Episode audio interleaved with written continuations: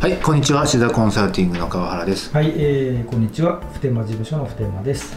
はい、えーではですね、前回、えーまあ、データ系の話で、えー心理的安全性という、まあ、これ結構最近よく聞くんですけど、僕も実は分かってるようで分かってない言葉なので、ちょっとこれについて聞いてみたいと思うんですけど、これは一体どういう意味なんですかね？あのーまあまずですね、文字通り捉えるとそ心理的うん。な安全性って言って、なんか安心して仕事ができるとかっていう風なものに誤解されるんですね。うん。でこれはなんか単にな誰からも何も言われないとか、うん。怒られないうんうんっていう話じゃないですこれは。あ、これ違う。うん違います。あまず前提としては安心して試行錯誤ができること。ーうんうん。これが前提です。というのはそのうん企業って成長しなきゃいけないし、でやっぱり成果を出さなきゃいけないわけです。うんだから成果だ成果なんか関係なく単に仕事をあ安心してできればいいですよっていう話じゃないんですから。なるほど。まああの心穏やかに仕事ができるとか、うん。あのモラハラがないとか、うん。そそういうことじゃないわけではですね。それは一部の話であってやっぱり成長が前提で成長し続けるために何が必要なのかって言ったら結局あのトライアンドエラーを繰り返さなきゃいけないと。ところが、あのーやっぱり成長しなきゃいけないってことは特に今のビジネスがうまくいってる場合には特に顕著になるんですけども、はい。あのー失敗しちゃいけないから結局、あのー間違ったことが言えないとか、うん。できないとか、うん。あのちょっとアイデアが思いついても言ってもそんなん無理だよとか、うん。そんなことしてる場合かみたいな感じでこう何もあのうん言えない、はい。確かにそれはこう言える雰囲気もある、これでも一部の話なのでそれをこう安心して試行錯誤が回せるっていうふうなやつ仮説検証なんですさっき言った、ああなるほど。仮説検証を回すことが当たり前になってるうんこれってその最近よく聞くんですけど、はい。これなんかあれですかねそのこういう言葉が最近よく聞くようになってきたこう背景みたいなんてなんかあると思います？やっぱり世の中がめちゃめちゃ変化が激しいからでしょ、うん。もうあの今までなかったようなことが本当にどんどんどんどん起きてきてるから、うんうん。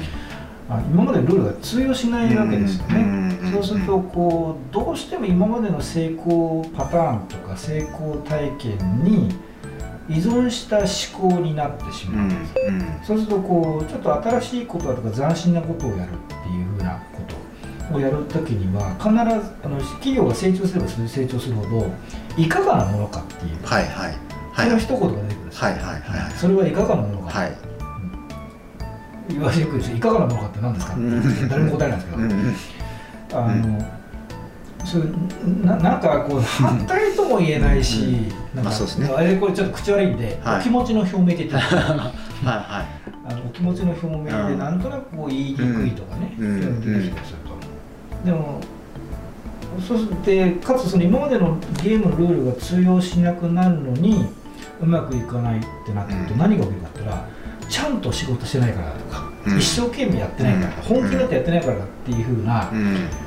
これまたこうあのどちらかというと内面的な話の原因を求めてしまう、はいうんそれだと、うん。それこそ昔のねうん。草間それでも軍人化の世界になっちゃうわけですよ、うんうんうんこんなね、うん内面的なコントロールできないことを、うんコントロールしにくいようなところに原因を求めると何もできないわけうですよ、ん私よくあの大学院のクラスで言ってるのは問題解決っていうのは自分たちがコントロールできるレベルまで分解せる、うんうんこれが何かこう社長が悪いとかね会社が悪いって言ってコントロールじゃあ聞くの、うんうん聞かないでしょ、そしたら何もできないと一緒だと、うんうん。でそれ例えば一生懸命になるとかね、うんえー真面目に取り組む。はいはい。ってこれ本人真面目に取り組んでるのはまあ真面目に取り組んでないだろうっていうふうなことがもうもう不毛な不ね毛な議論話ですよよね。そうそうそう、本当おっしゃる。だからそのそんなことじゃなくて、うんうん。あの試行錯誤するためには仮説をまず共有する場を作ろうとかね、うんうんうん。それ話をする場を作ろうとか、でアイデアを書き出してみるうんうん。か書いてうん。お互いさっきのあのホホワイトボードみたいな議論って一緒なんですよ、はい。はい。それも書書くと。で書いてこれを書くってことはお互いアイデアをまず出すってことがいいんだ、いいこと。うんうん。というふうなことになってます。安心して実は出す、うんうんうん。それがまず安安全なんですよ。そうですよね。ああなんかささっきのねやつもそういう意味では間違っ正確じゃなくてもいいから候補出してくれと。そうです数字も間違っててもいいと。うん。あのだからまあみんなね喋りやすくなるっていうところあったかもしれないですけど、これ1円も間違ったらもう承知せんぞみたいなことを言うと誰も喋らないよね。そうそう。だって地雷踏むの嫌だもんはいはいはい、まあ、ちょっと話がずれるかもしれないけどよくあの、えーおじさんたち、まあ、僕らもおじさんなんですけど、はいはい。おじさんたちは頭が硬いというふうに言いますけど頭が硬いんじゃないです。おじさんたちは地雷をたくさん知ってるんです、地雷を踏むぐらいだったら動かない方がマシっていううん合理的な判判断になってないうんこれ頭が硬いから年齢の問題違うの、経験の問題なんです。でまああのちょっと話はもともと戻して、うんそれそのえまあ一回出すことが重要。はいはい。というふうなことでやってそれをもっとどんどん書き出していくとあ出すことがルールになりますから、まあ、出してもいいだけじゃなくて、うん。出すのが普通でしょう、出さないのが逆にまずいんじゃない？っていう形でこう仮説をこう出すことが、あまあ、安心してできてるっていう状態、で今度それをこう仮にやった時に、やるただやってもやっぱ無理なんでじゃあどんな方向でやろうかとかっていうこう一生また仮説を出していって試行錯誤してそれでまたこう表示するという。これ実はほうれん草が回ってる状態なんですよ。うん うんほうれん草ほうれん草っていうのは報告しやすい状態を作りましょうと、うんえー連絡しやすい状態を作りましょう、えー相談できる状態を作りましょう、うん仮説検証で相談がないといけませんね、うんそうなってくるとその仮説検証を回すってことでいろんな営みが出てくる。んでその結果心理的安全性が担保されるってうん。ああなるほど。だからこれもその心理的安全性を担保するんだってするわけじゃなくて、うん。まずそういう環境を作って、うん。あこうやって喋っていいんだっていうあののをこう自然に感じてもらっていけばいいっていう話ですね。だからこうなんかやっぱ言葉がねどうしても人にやらするんですよ、うん。うんでさっきの言ってたほうれん草、はいはい。ほうれん草もよくあるのが新入社員教育に社会人たるものほうれん草が重要。だ、これねあのだから報告をしなしねばならない、えー連絡もせねばならない、じゃないんですようんもともとはマネジメント層の仕事として社長の仕事として報告連絡相談がしやすい状況を作りましょう、うんそれがあなた方の責務ですよからスタートしてるんですよ、うん。ほうれん。草のことはちょっと逆になってます逆なんですよ。はいはい。よくねあのこれあのよく、まあ、大学院とかはまあいいとしてる企業教育でよくあるんですよ。経営者的視点を持って。うんうん。これね私からするとね経営者がね怠慢だと思いますうんうんうんだいぶラブラブで言いますけどうんうん経営者的な発想を持つんだったら全員経営者になれるはずなんですよ、うんうん。経営者的な発想を持てる人が経営者になるだけですよ、うんだから経営者的な発想を持つべきだって無理無理無理この全員経営者って選ぶじゃないですか会社いやそうですよねしかもじゃあ経歴だけの情報全部渡してるんですか全然情報ないそうそうそうそうね武器を与えずにはい現場にとりあえずはい行って現地調達で何とかしてこい、はい昔の戦争としてはいですよ、はいはいはいあのねちょっとまあね言い方は難しいですけど まあそういうことですよね。はい。そうそうそうだからそういうなんでなくて、うんそのあのまあ心理的安全性に戻りますけどその言葉に、うん。あのあんまり踊らされずに、うん。そこの背出てきた背景だとか、本質っていうのをちょっと抑えておかないとでもっと戻るとデータ経営はい。っていうところに戻ると、データ経営のところにちょっと戻っても一緒です。やっぱり仮説という基本的なことがあってそれは経験に基づいて多分ここら辺がまずいだろう。みんな、なんとなくまずいと思ってるんだけど、まあ、明示化してなかった、それっぽいこと言うと可視化ですよね、うん可視化してなかった、じゃあ話をして仮説立てて、実際どうなんってうん見ていったら、あやっぱりこれちょっと赤字なんちゃうんってなって、じゃあこれいやあの値上げしましょうとかね、うん、もしくはやめましょうっていう、次のこアクションではい。でその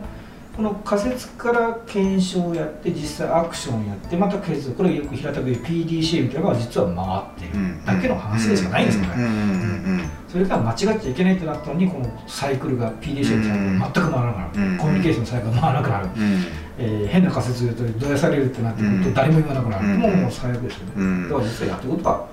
PDCA を回してるっていうことにつながっちゃないと、あーなんかまあ今ねそういうやっぱ多くの日本企業がなかなかそういう、うんまあ、心理的安全性を作ってとか、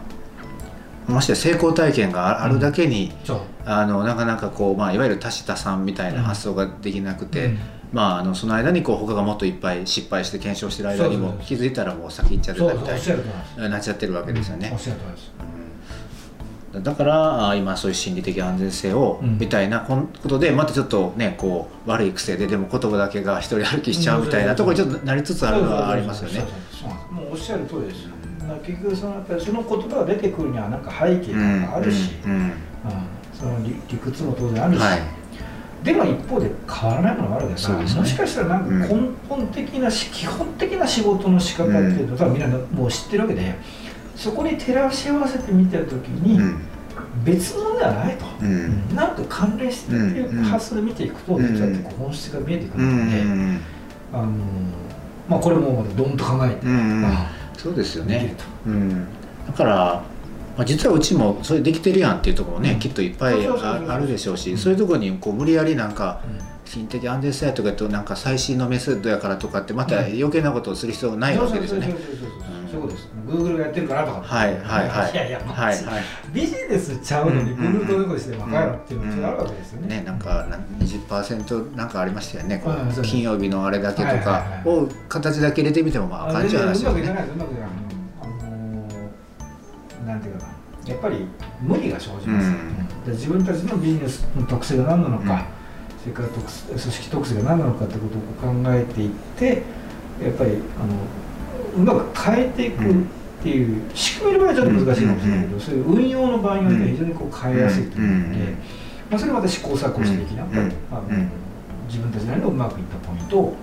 で、まあ、大体こう外からね話を聞くっていうのはこう結果しか聞いてませんから。まあいいことしか言わないですしね。あそうそうそうそうそうだからやっぱりこのプロセスうももっと言うと目的、目的があってうんプロセスをしっかりと考えていくとうんいうところに着目していただくといい思います。はいはいわかりました。はい。じゃあ今日は心理的安全性というテーマでお話しいただきました。はい。えーどうもありがとうございました。ありがとうございました。